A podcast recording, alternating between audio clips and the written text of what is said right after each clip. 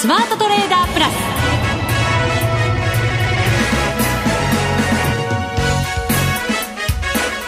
全国のリスナーの皆さんこんにちは。内田まさです。ここからはザ・スマートトレーダープラスをお送りしていきます。まずはこの方にご登場いただきましょう。国際テクニカルアナリスト福永博之さんです。こんにちは。よろしくお願いします。よろしくお願いいたしますさて先週大きなイベントをいくつか乗り越えて、はい、そして今週になったわけですがドル円今102円飛び7銭から飛び8銭、はい、また101円台に入る場面もあったりして、うそうですね、えー、はい、結構鈍い感じですよね。ね確かにですね。あのー、まあこれまでよく言われていましたアメリカの長期金利との連動性ですね、うん、あのアメリカの長期金利の方は、えー、実際にはもう2.6%台に乗せてきてるんですよねですから直近で見ると、おまあ、あの、円、えー、まあ、為替にこれまでの、あの、関係から考えるとですね、はい、あの、長期金利が上昇して、それから、まあ、円安ドル高に触れるというのがこれまでのパターンだったんですけども、ちょっとそういう意味ではやっぱりあのドルの戻りが鈍いという状況になってますよね。2.5%ちょっと下回るところで何回かこうそこを確認したような形になりましたよね。はい、そうですね。でその後にまあ2.6%に戻ったんですが、えー、ドル円はまあ今のお茶さんの話のようにですね、えー、今日日中でも102円割る場面があったりとかですね。うんちょっとこう、まあ、ドルの売りというのがまあ目立つような、まあ、そんな状況だったかなっていうところですよね。これは一体何に影響されてるんでしょうね。これね、あのまあ、えー、明日、あるいは今晩、あのどういうふうになるかにもよるとは思うんですけども、うん、まあ、その、皆さんご存知のイベントですよね。はい、まずはその株でいうと、やっぱり S q がありますので、あの S q に向けたなんとなく為替の動きもなんか連動してるのかなというねそんな感じがしないでもないんですけどね。株の動きとなんかこう連動性は以前よりもちょっと薄れた感はありますけどやっぱり気にすることはあるんでしょうね。あの薄れるという意味で言うとですね、ええ、やっぱり例えばあの上昇率下落率っていうのがありますけども、例えば為替が1%動くと、まあ、日経平均も0.5%動くとかね、うん、まあ、そういうのはまあ連動性があの、まあ、あったとしますが。決まった率でこうそうそう同じように動く同じ、はい、あの率で動くっていうのはね、ええ。えーまあ、例えば1対0.5だったら1対0.5で動くというのがね、うん、でそれがちょっと連動性が薄れてきたっていうことになると、まあ、1動いたところで0.3しか動かないとか、まあ、そういう状況が若干薄れてると、うん、ただこれあの率が変わったというだけでその方向性は変わってないですよね。ですから、あの、基本やっぱり円高に触れると、えー、株価が、あまあ、やっぱり下落するというね、はい、この流れは変わってませんから、まあ、そういう意味では、あの、今回、えー、為替の方では若干102円を割るような場面があるというところで、日経平均株価はそれよりも先にこうちょっと戻してましたから、うんえー、1万5000円台も乗せましたので、それで今日はやっぱり1万5000円割り込む場面、まあ、一時あの前日比でいうと200円以上値下がりする場面ありましたからね。ありました。えー、うん、でただ一方でトピックス見てみると、あの、そんなに大きな下落になってないんですよね。うんうん、ですから、あの、ちょっとね、えー、S q 日経平均型の銘柄が今日は売られて、で、まあ、それと連動するような形でですね、為替の方も、やはりこう、円高の方に触れていた。あるいは為替が円高に触れたので、えー、日経平均採用銘柄で、えー、特にそういうその値傘の株の値動きが目立ったのかなというところではないかなと思いますけどね。はい、この後のコーナーでも、はい、たっぷりとマーケットの話を伺っていきます、ね、そうですね。はい、はい今日はゲストをはい、お迎えしてるんですね。この後の後のコーナーでご登場いただくんですね。はい、以前もこの番組にご出演いただいたんですが、その時はお電話だったんです。はいロンドンからお電話をつないで。ロンドンからといえば？はい松崎さんですよ。松崎よしこさんにご出演いただいたんですが今日はですね、ええ、一時帰国されているというところで、はい、捕まえました。内田さんがやるな内田さん。出ていただくことになりましたので、はい、生のお話たっぷり伺っていきたいと思います、はい、今やっぱりユーロの情勢だったりとかあとイギリスも住宅価格がね、ね、上がったりして本当に、うん、なかなかやっぱりその金融の政策っていうところでも方向性がなかなか難しくなってきてますので、はい、そんなお話もこう伺えたらなというふうに思っております、お楽しみになさってください。さあそれでは番組進めていきましょう。この番組を盛りり上げていただくのはリスナーの皆様です。プラスになるトレーダーになるために必要なテクニック、心構えなどを今日も身につけましょう。最後まで番組にお付き合いください。この番組はマネックス証券の提供でお送りします。スマートトレーダー計画、よーい、ドンさあ、それれではここからはザ・スマートトレーダー計画用意ドンです。まずは日経平均株価95円95銭安14,973円53銭です。先ほども福永さんからお話ありましたが、もっと下げたところがありましたけれども、はい、戻して終わった格好ですね。そうですね。まあ、あの、戻すあるいは下げ渋ったというような形で、まあ今日は終わったというところでしょうかね。はい。ですから、あの、最大下げたところからすると、まあおよそ半分ぐらい、あの、戻して終わったというような、そんな状況になるんでしょうかね。はい。トピックスがマイナス1.32ポイント、1237.75ポイント。はい。ただし、二部指数、マザーズ、ジャスダック平均、この3つは高く終わってます。そうなんですよね。はい。ですから、まあ、先ほどもお話しましたように、やはりちょっと日経平均型の、あの、S q を意識した、うん、あの、売り物がちょっとこう、えー、やはり日経平均株価を押し下げたような、そんなイメージですよね。うん、で、トピックスはやっぱり1.32ポイントというマイナスがですね。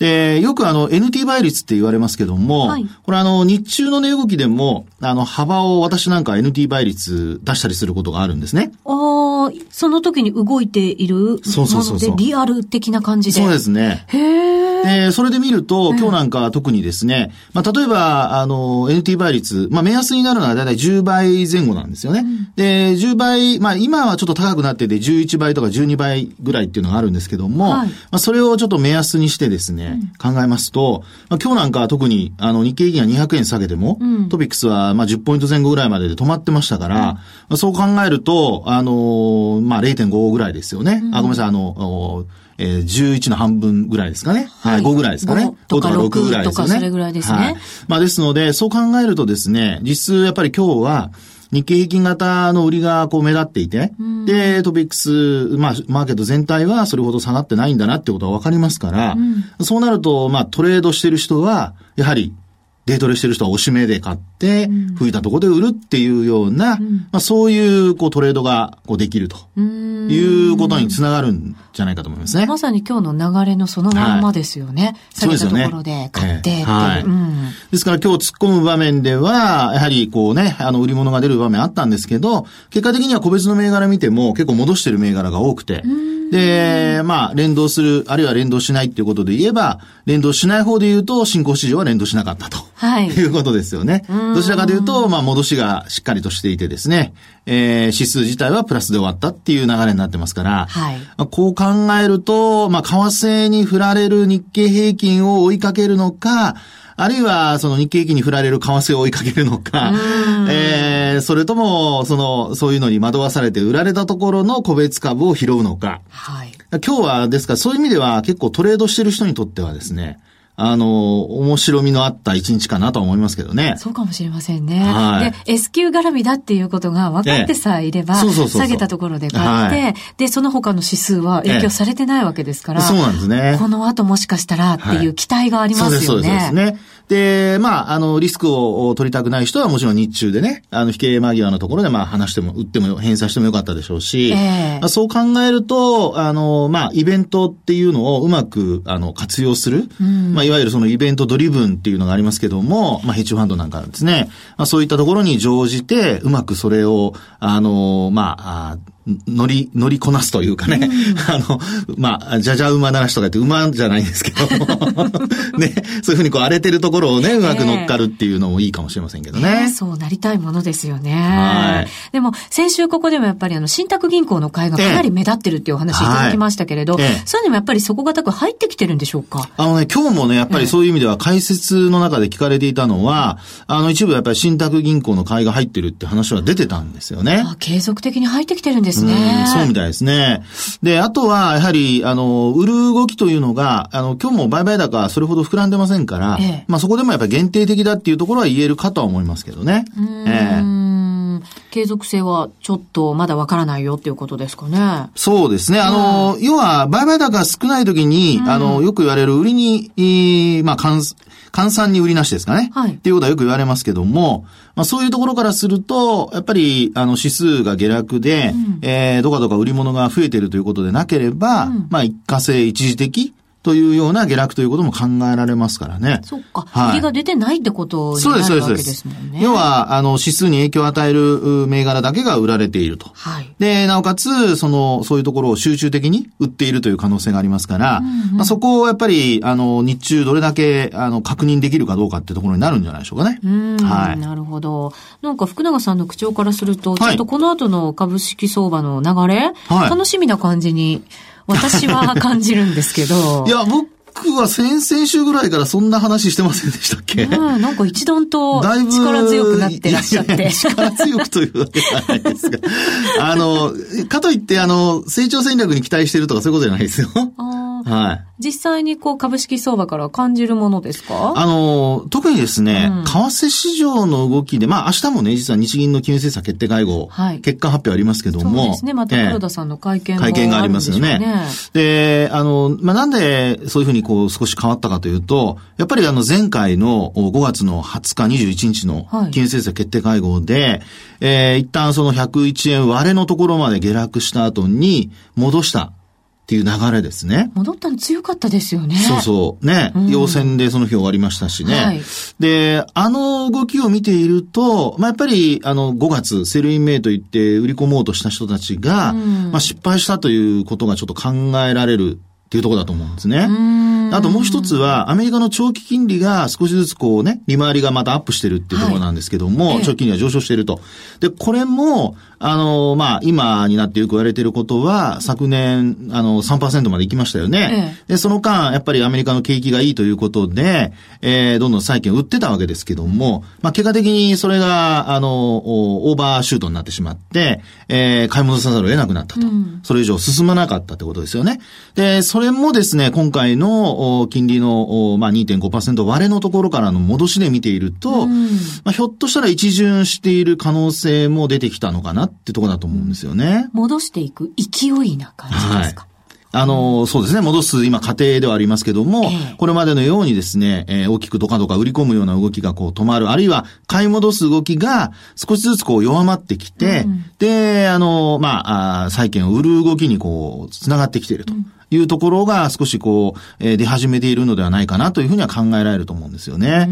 ですから、あの、今、為替が、その、長期金利が上昇しても、あの、えー、円安に触れていないというところはですね、これはやっぱり、あの、S q 前後、まあ、終わってからの動きですね。はい、それをやっぱり見る必要があるのと、それからあとは、やっぱりあの、まあ、リスクオン、オフっていうところで言えば、うん、今のところ、あの、そういう意味では方向感がない状況ですので、はい、えー、まあ、あまあ、外部環境から為替にですね、えー、強気の姿勢にこう、が取れるような、うん、そういう流れをこう作れるかどうかですね。はいですから、あの、経済指標がやっぱりいいということに加えて、で、えー、債券を売るような動きになってくるかどうか。うん、ですから、アメリカのやっぱり経済指標っていうのは、これからもそういう意味では、あの、債券売ってる人にとっては、じわじわ効いてくるんじゃないかと思うんですけどね。えー、あの、買ってる人、まあ、あ売ってる人ね、両方いますけども、えー、まあ、基本はそういう意味ではやっぱり、えー、金利が上昇する流れになってくると思いますのでね、えー、そのあたりが顕著になれば、やはりまあ、ドルもですね、えー、売ってられないということになる可能性ありますね。以上、スマートトレーダー計画、用意ドンでした。世界で最もメジャーな FX 取引ツール MT4。裁量トレーダーにもシステムトレーダーにもマッチする先進の新感覚トレーディングツール。そんな MT4 を唯一使える主要ネット証券といえば、マネックス証券。マネックス証券のマネックス MT4 なら、充実の28通貨ペアと魅力的なスプレッドを提供。さらに、取引、利用手数料などすべて無料。お客様のかかるコストはスプレッドのみ。また、取引機能拡張ツール MT4i の搭載が可能で、裁量トレーダーにも最適。まずは MT4 の使い勝手を堪能してみてください。今すぐマネックス MT4 で検索。当社の口座開設、維持費は無料です。口座開設に際しては審査があります。FX は予託した証拠金額より多額の取引を行うことができるレバレッジ取引であり、取引対象である通貨の価格や金利の変動により、予託した証拠金額を上回る損失が生じる恐れがあります。お取引の前には必ず、契約締結前交付書面の内容を十分お読みになり、リスク、手数料などをご確認ください。マネックス証券株式会社、金融商品取引業者、関東財務局長、金賞第165号。さあ、ここからはザ・スマートトレーダープラス今週のハイライトをお送りしてまいります。ゲストの方に早速ご登場いただきましょう。はい、えー、今日は一時帰国してらっしゃるロンドンからお越しくださいました。松崎よしこさんです。こんにちは。こんにちは。こんにちは。よろしくお願いします。よろしくお願いします。お願いいたします。前回お電話でご出演いただいて、はい、その時もバリバリなプロの感じが、ね、電話を通しても伝わってきましたけれども、外資系の投資銀行で取り出されてらっしゃったんですね。はい。うん、その時はじゃあ結構なお金を動かして。動きますね。うん、ここでは言えないような動きがありますね。そうなんですね、はい、もうそれ聞いただけでかっこいいって感じしますよね。内田さん。何ですか？金額だけで、そうだ、そう今、お金がドルマークがなんか、こう、目がキラキラしましたね、きっとね。お金の話になった時に。んじゃないかと思いますけど。はい。えー、でもね、トレーダーのその経験を生かして、今ではご自身でもトレードされてるということなので、そんなプロの視点からいろんなお話を伺っていきたいと思うんですけど、まずはやっぱり ECB の動き、かなり多くの方が注目してましたよね、今回は。今回、あの、今までずっと年初からマイナス金利、マイナス金利ってマーケット期待してたんですけども、ええ、空振りがずっと続いたので。何度もそうなんですよ。うん、私も最終的にもイライラしてる。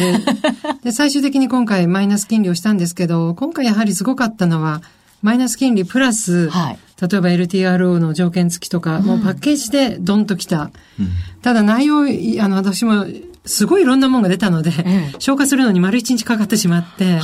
で、この前ずっと調べていると思ったほど供給、あ流動性は供給されない。うん、で、ECB のあの意図は最終的には、やはり通貨安政策。そのための、まあ、流動性供給であり、マイナス金利であり、根本的には通貨安にしたいっていうもう意図がありありに見えるので、ええそれがフェールする、今、つまり失敗してしまうと、QE を最後の砦としてまだ残しとく、温存しとくっていう二段階で来てる。まあ、ある意味賢いなと思うんですけれども、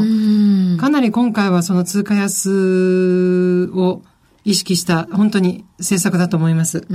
なので、ユーロは下がらなきゃいけないんでしょうけれども、えー、そんなに簡単に下がるのかなっていうのが、一応今のところの印象ですね。ああの、発表当時は、はい、あの、下に一回触れましたけど、はい、その後もぐっと上に上がっていく、うん。はい、あの、形になりましたので、マーケットは評価してないのかななんて私なんかは中身よくわかりませんでしたから、うん、そんな判断をしてしまったんですけど。やはりあの、なんか発表の仕方が非常に良くなくて、ええ、まず最初にマイナス金利にしますっていう発表をしたそれと同時に、記者会見でまた内容説明しますって言われて、まずポジションが作れなかった。え、何が出るかわからないから。で、マーケットはその時すでにショートになってたんですね。マイナス金利はもう既成事実でしたから。ええ、でも、基本的にじゃあ、QE はやるのかどうなのか。そこがわからない部分で、うん、もう一回突っ込んで売るにも、やらないから買い戻すにも何もできなくて、で、最終的に QE は一応最後まで温存するっていうの分かって、一気にショートカバーが吹き出て一応元に戻ってしまったっていう形だったと思ってます。ただその後やっぱり下に来て、はい、その時につけたあの長い髭のところぐらいで、今揉み合ってるような状態ですよね。うん、そうですね、えー、ちょっとこう方向感難しいんじゃないかなと思うんですけど。うん、とりあえず中央銀行が下げたいっていう意思あれだけ出してますので、えー、ここから大きくユーロをロングにしていくのは正直言って難しい。ただじゃあ、単純に何の通貨に対してもユーロを売ってれば儲かるかっていうと私はそこまで今回は単純じゃないと思うので、やはり例えば今日利上げしたニュージーランドドルとか、まあちょっと今ちょっと難しいけどトルコリラ、あとはルーブルですね。はい、そこら辺の高金利とうまく組み合わせながら、金利差でも取っていく。一番方向がわかんないのが私はやはりユーロと円。っていうのは、両方の国がもう競い合って量的緩和しているので、はい、何もあの同じ神経使ってポジションを取るんであれば、難しい通貨の組み合わせっていうのは少なくとも私は今ユーロ円を自分ではやろうと思ってないです。うんうんまあたくさん通貨ペアありますから。ありますから。はい、ね。その中で政策としても動きとしても分かりやすいものを選んでトレードしていくっていうことの方が効率的なんでしょうね。うん、私はそう思いますね。同じ神経使って同じイライラするなら。確かに時間は平等ですからね。はい。はい。でも、こう、ユーロのその国々が、これから本当にもうデフレにもう今陥ってるのかもしれませんけれども、はい、それが長期化するんだとしたら、はい、ユーロってやっぱり強くなっていく方向にあるわけですよね。ただ、あの、その、ならないように今緩和して、し始めてきているので、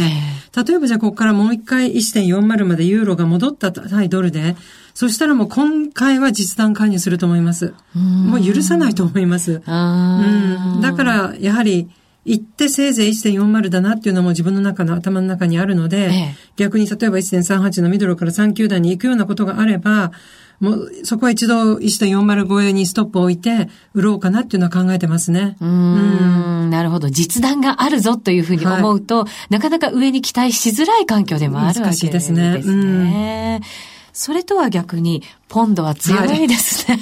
はい、イギリスはなんかやはりこれ通貨高っていうことを今気にしてまして、えー、理事たちからも発言が出てるんですけれども、やはり来年の第二四半期には第1回目の利上げがあるっていうのは、これもある意味もう既成事実化されてますから。もうマーケット織り込み始めてるんですか？始めてます。で、その時ちょうどあの、総選挙と同時なんですよね。来年の5月が総選挙ですので、えー、ですので今まではとりあえず総選挙をやって、その後に利上げっていうふうに私たち思っていたんですけれど、カーニーさんが入ってこられて、やはりイギリス人じゃないからなのか、は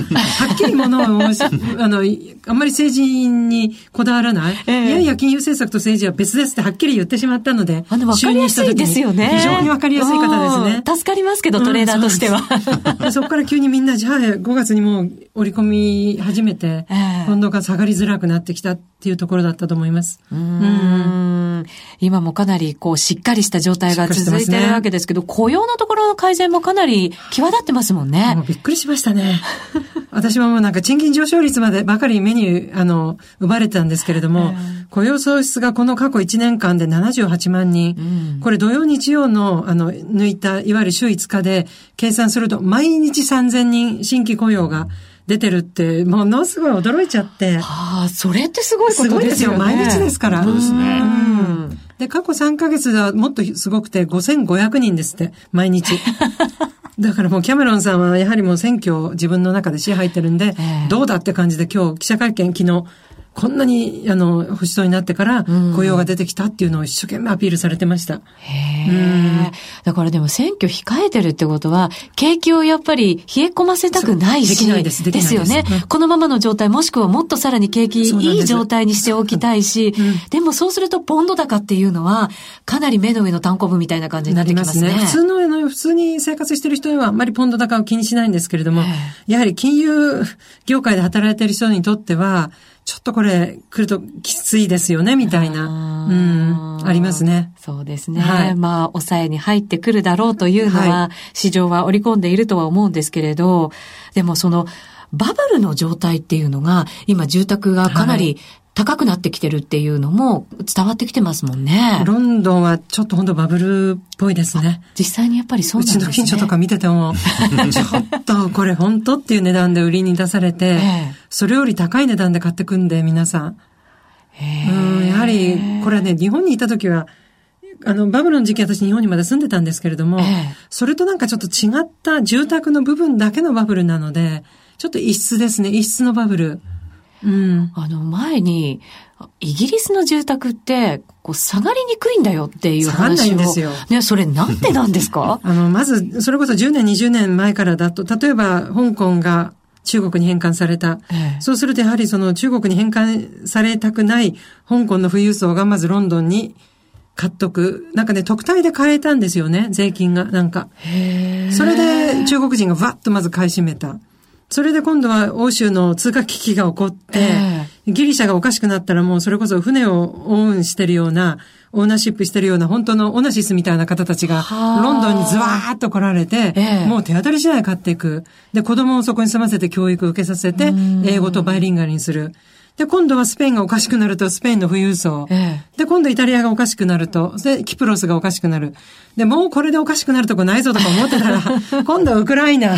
ロシアで、ええ、もう本当驚きます。あとはもう断続的に中東の方たちは、オイルマネーがもう、もうね、枯れませんから、今のとこまだ。もう本当に中東の人たちはすごいですよ。